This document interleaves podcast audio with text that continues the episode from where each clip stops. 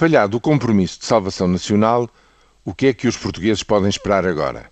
Bem, podem esperar da nação da continuação do desemprego. Segundo o Banco de Portugal, na sua visão de verão, aplicando-se todos os compromissos constantes da Carta, que permitiu fechar a sétima avaliação da Troika ao Programa de Assistência a Portugal, bom, as consequências disso no próximo ano, se tudo isso se transformar em medidas no orçamento, significa um aumento de mais 50 mil desempregados em 2014.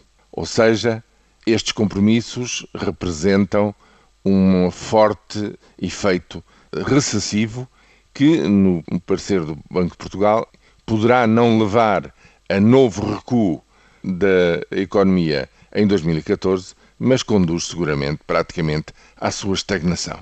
Chama a atenção de entre todas as medidas, a que sobressai é de um corte de mais de dois terços dos 4.700 milhões de euros na despesa permanente do Estado.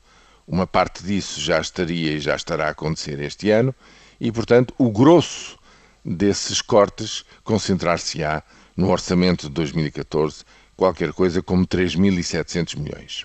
Pois bem, para que é que serviu esta negociação?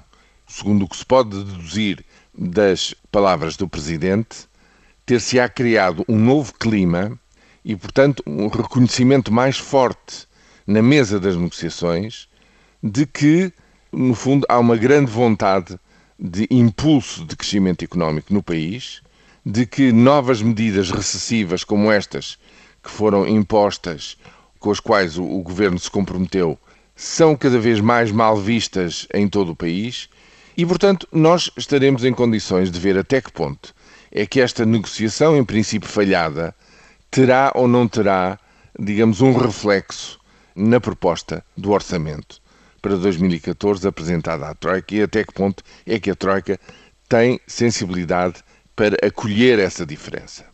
E isso pode medir-se em várias coisas. Em primeiro lugar, e desde logo, na fixação do déficit para 2014, que não pode ser de forma nenhuma 4% do PIB, será 4,5%, será 5%, veremos.